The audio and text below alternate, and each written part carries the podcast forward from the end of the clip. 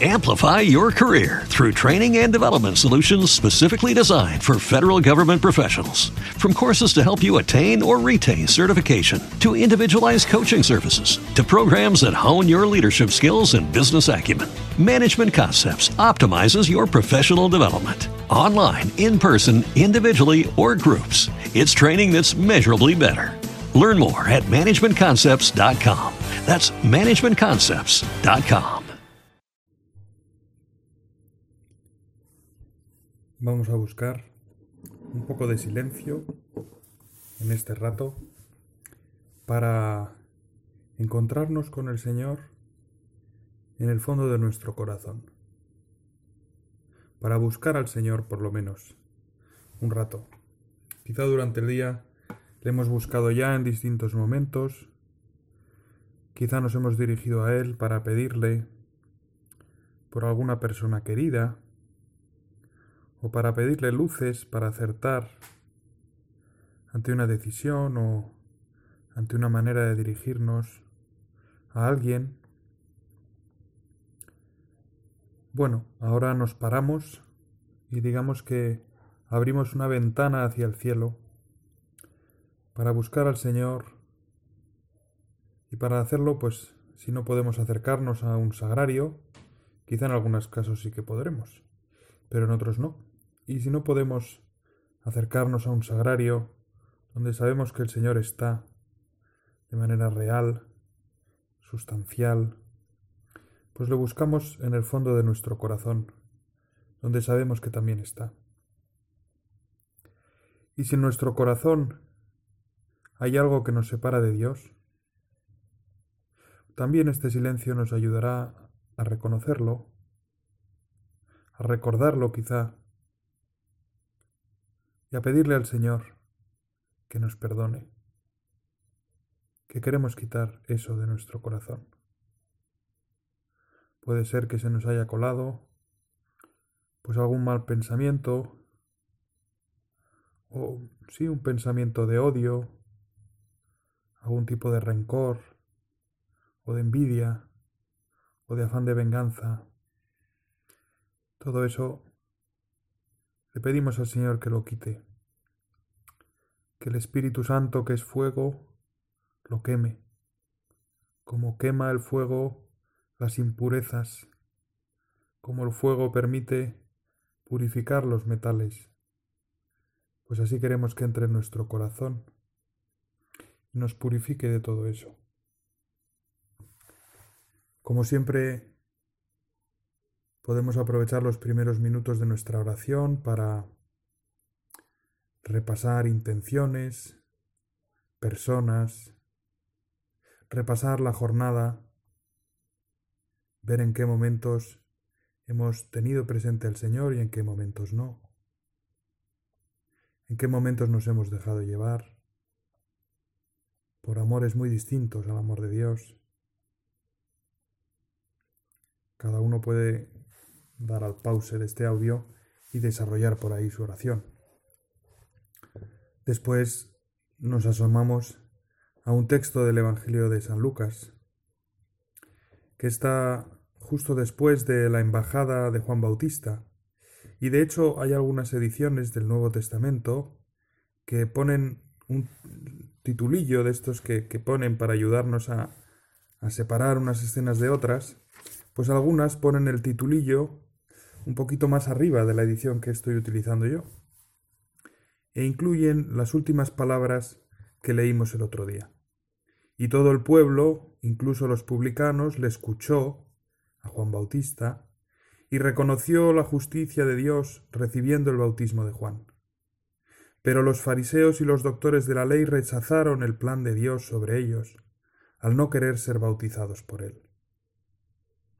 Y a continuación vienen estas palabras de Jesús. Así pues, ¿con quién voy a comparar a los hombres de esta generación? ¿A quién se parecen? Se parecen a los niños sentados en la plaza y que se gritan unos a otros aquello que dice, Hemos tocado para vosotros la flauta y no habéis bailado. Hemos cantado lamentaciones y no habéis llorado. Porque viene Juan el Bautista que no come pan ni bebe vino y decís, tiene un demonio. Viene el Hijo del Hombre que come y bebe y decís, fijaos, un hombre comilón y bebedor, amigo de publicanos y pecadores. Pero la sabiduría queda acreditada por todos sus hijos. Te animo a, a parar un momento y releer ese texto. Reléelo e imagínate la escena que Jesús propone. Es una imagen, una parábola de unos niños en una plaza, dos grupos. casi nos podemos imaginar un grupo en un extremo, otro grupo en otro extremo, y uno de ellos le echa en cara al otro que nunca, que nunca quiere jugar. Hemos tocado para vosotros la flauta y no habéis bailado. Queríamos un juego alegre una canción alegre, no la habéis querido. Hemos cantado lamentaciones y no habéis llorado. Hemos tocado una canción triste y tampoco os ha parecido bien. Y enseguida el Señor hace el paralelo entre la reacción de los fariseos ante Juan Bautista, la reacción de los fariseos ante su propia enseñanza, la enseñanza de Jesús. A uno lo tachan de de estrafalario, de endemoniado, porque no come pan ni bebe vino. Al otro le llaman comilón, porque come y bebe. Releamos este texto y preguntémosle al Señor, Señor, ¿qué me quieres decir a mí con esto? ¿Qué parte de este texto me impresiona más, se me graba más en el corazón? ¿Qué me quieres decir?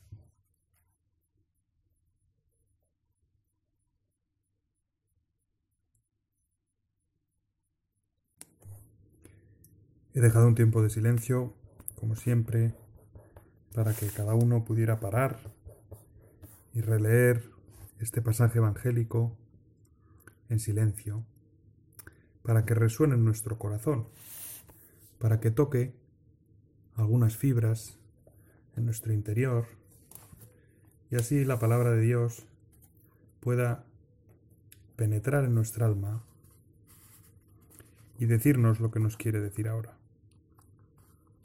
Personalmente, al releer este texto, casi casi es que hecho en falta como una conclusión. La conclusión que hay, sí, es muy significativa, es muy elocuente. La sabiduría queda acreditada por todos sus hijos.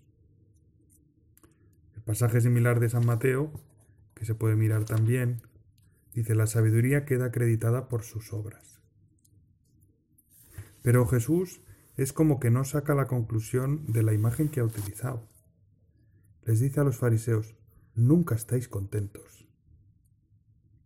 Si vienen predicando penitencia, os parece que qué exageraos, que cómo es posible. Si vienen predicando alegría, entonces decís, va, qué cosa tan frívola, qué cosa tan, tan poco seria, estar predicando la alegría, estar dando gracias por la comida, por la bebida. En el fondo la comida y la bebida aquí resumen la vida entera. Los bienes del mundo. Siempre lo primero que nos viene a la cabeza es gente distinta a nosotros, ¿verdad? Tanta gente que tal vez critica a la iglesia, haga lo que haga. Si hace, ¿por qué hace? Si deja de hacer, ¿por qué deja de hacer? Si hace A, ¿por qué hace A? Si hace B, ¿por qué hace B? Nunca estarán contentos. Me recordaba el pasaje que leímos durante la Pascua, ese Evangelio tan largo del ciego de nacimiento, en que los fariseos se empeñan en no creer. Y las palabras de Jesús, en otro momento cercano en el Evangelio de San Juan, que lo que viene a decir es que no hay peor ciego que el que no quiere ver. Mucho peor que el ciego de nacimiento son los fariseos, los doctores de la ley que no quieren ver. O aquella otra vez en que el Señor dice, esta generación pide un signo y no se le dará ningún signo. Siempre que el Señor, o tantas veces que el Señor llama a nuestra puerta, le decimos, bueno, si me das un signo, si me haces ver un poco más que eres tú, entonces te creeré. Nunca nos parece bastante. Aquí ya da un salto, ¿verdad? De la gente que no quiere creer en la iglesia, que no quiere ver, a nosotros mismos que a menudo tampoco queremos ver. Y despreciamos a lo mejor una inspiración del Señor porque, no, ahora no me puedes pedir esto. Pero al día siguiente nos pide otra cosa y tampoco.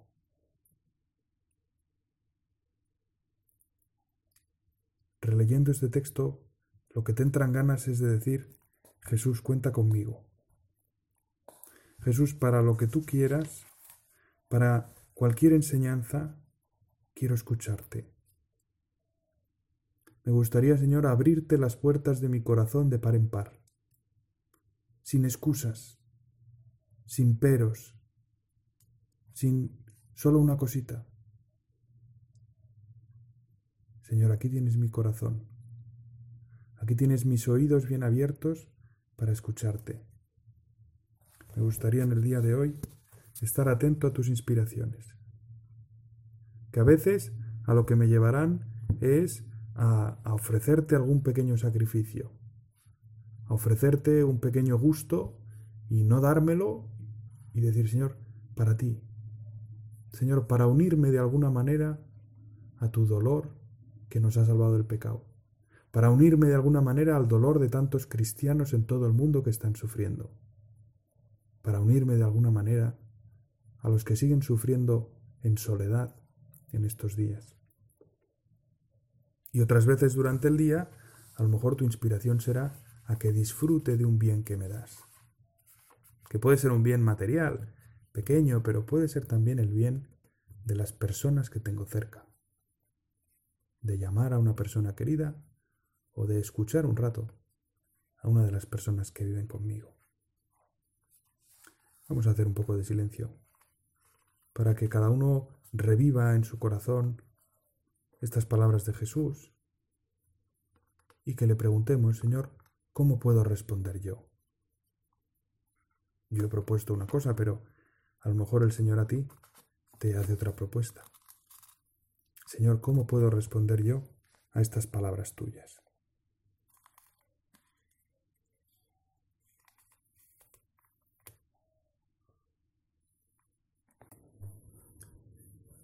Este texto del Evangelio como hemos dicho antes, termina con una frase muy, muy elocuente. Pero la sabiduría queda acreditada por todos sus hijos. Los hijos son los que mejor conocen a sus padres, sobre todo cuando crecen ya un poco. Y tienen un conocimiento de ellos que no es simplemente un conocimiento teórico o un conocimiento que nace de la observación, Hombre, desde luego un conocimiento que nace de la observación lo tienen porque han vivido tanto tiempo con ellos. Y quizá una de las cosas que esta pandemia traerá a muchos hogares es que nos habremos conocido un poquito mejor. Pero el conocimiento que los hijos tienen de sus padres es sobre todo un conocimiento cordial. Es que los tienen en su corazón.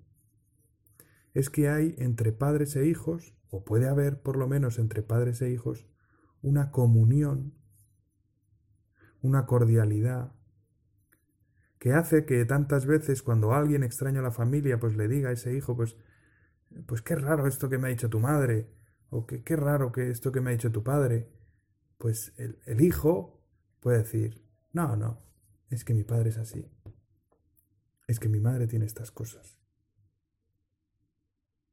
El conocimiento de Dios no es un conocimiento externo, no es un conocimiento de algo desde fuera, es un conocimiento cordial, es decir, un conocimiento que nace de la comunión de corazones, de que estamos unidos en el corazón. Y por eso te conozco también. Y por eso no me extraña que Juan no coma ni beba y que Jesús coma y beba y entonces puedo entender sus palabras que cómo vamos a cómo vamos a ayunar mientras el esposo está con nosotros. La vida de Jesús en la tierra es el gran matrimonio entre Dios y la humanidad. ¿Cómo vamos a ayunar? Ya llegará el tiempo. Y nosotros sabemos más que los fariseos porque hemos visto la cruz y hemos visto la resurrección. Y sabemos que Dios ya ha vencido al mal. Y sin embargo, la historia sigue y el mal no ha sido derrotado completamente. Y eso hace que muchas veces tengamos que dar gracias a Dios por todas las cosas buenas, por tanta belleza, por tanta bondad, por tanto amor. Y otras veces sigamos realizando obras de penitencia. Porque no siempre la verdad, la belleza, el amor reina en el corazón y reina en el mundo. La sabiduría queda acreditada por todos sus hijos.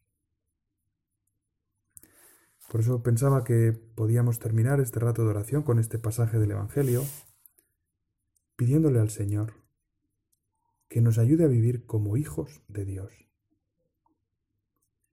Señor, ayúdame a vivir como hijo tuyo, como hija tuya, como un hijo que te quiere, como una hija que te conoce, que te comprende perfectamente y que sabe cuándo toca una cosa y cuándo toca otra, porque conoce tus ritmos, porque conoce tus amores, porque conoce también qué cosas te ponen malo. La sabiduría queda acreditada por todos sus hijos, y nosotros que somos hijos de Dios por el bautismo, queremos vivir a fondo nuestra filiación eso de que Dios es nuestro Padre, eso de que a Dios le podemos llamar como le llamaba Jesús, Abba, Papá. Jesús, concédenos conocer así a tu Padre y a nuestro Padre, y tratarle así, con esa confianza, con esa cercanía, con ese mismo cariño. Amplify your career through training and development solutions specifically designed for federal government professionals. From courses to help you attain or retain certification, to individualized coaching services, to programs that hone your leadership skills and business acumen, Management Concepts optimizes your professional development. Online, in person, individually, or groups, it's training that's measurably better. Learn more at managementconcepts.com. That's managementconcepts.com.